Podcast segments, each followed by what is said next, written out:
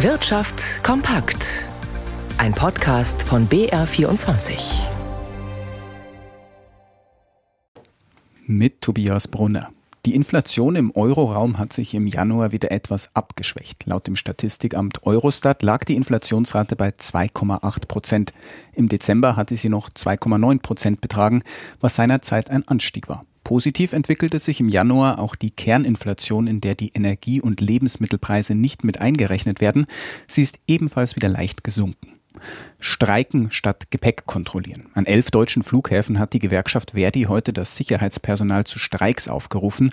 Mancherorts sind deshalb heute überhaupt keine Flieger gestartet, zum Beispiel in Berlin, Hannover oder Stuttgart. Warum an den bayerischen Flughäfen dagegen von den Streiks kaum etwas zu spüren ist, erklärt Johannes Lenz. Weil die Sicherheitsbeschäftigten hier zum öffentlichen Dienst gehören und damit zu einer anderen Tarifgruppe, ruft sie die Gewerkschaft nicht zum Arbeitskampf auf. An Flughäfen wie Frankfurt, Berlin und Hamburg legt das Sicherheitspersonal aber die Arbeit nieder und deshalb sind vereinzelt auch Inlandsflüge an den Airports in München und Nürnberg betroffen. So fallen am Münchner Flughafen 40 Flüge von insgesamt 700 aus. Henna Euting vom Flughafen München merkt durchaus einen Unterschied zu anderen Tagen. Ich habe das Gefühl, dass ein bisschen mehr los ist. Das, anscheinend hat die Lufthansa hier viele Umbuchungen vorgenommen, dass wir ein bisschen mehr Passagierbetrieb haben als geplant. Aber wir haben normalen, regulären Flugbetrieb und äh, die Passagiere kommen auch ganz normal durch die Passagierkontrollen. So auch am Allgäu Airport in Memmingen. Am Freitag soll der Flugverkehr bundesweit wieder wie gewohnt funktionieren. Hintergrund des Arbeitskampfs ist die Tarifrunde für die Luftsicherheitsbranche. Verdi fordert unter anderem 2,80 Euro mehr Lohn pro Stunde für die 25.000 Beschäftigten. Ab dem 6. Februar wird weiter verhandelt. Im Internet lassen sich bekanntlich jede Menge günstige Elektroartikel kaufen. Das heißt aber noch lange nicht, dass die Artikel auch gut sind.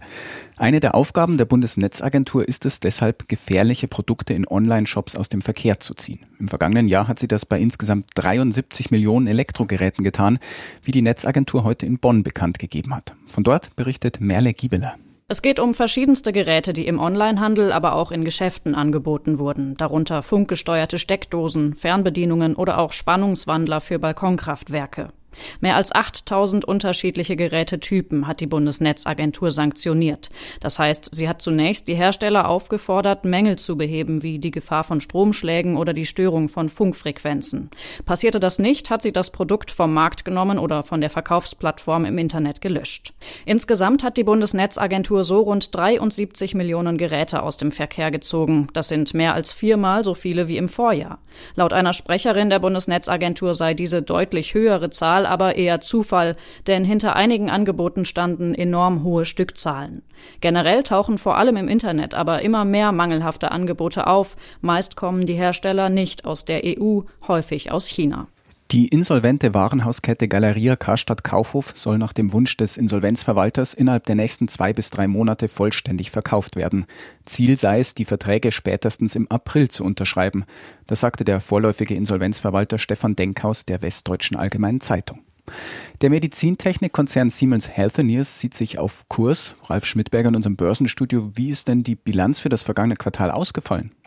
Ja, ganz gut. Mit knapp 750 Millionen Euro hat das Unternehmen mit Sitz in Erlangen die Erwartungen der Analysten erfüllt und im Gesamtjahr sollen die Geschäfte wie bisher vorhergesagt laufen, heißt es bei Siemens Healthineers und das, obwohl in China nicht alles ganz rund läuft, weil die Regierung in China derzeit gegen Korruption in der Gesundheitsbranche kämpft, gehen bei der Tochter des Siemens-Konzerns weniger Bestellungen ein für Geräte wie etwa Computer, Tomographen oder Röntgenapparate. Apparate. Siemens Healthineers geht aber davon aus, dass sich da, dort das Geschäft bald erholen wird.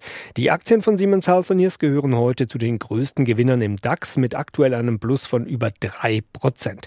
Insgesamt überwiegen aber leicht die Minuszeichen bei den Standardwerten. Der DAX gibt jetzt 0,2 Prozent nach auf 16.874 Punkte.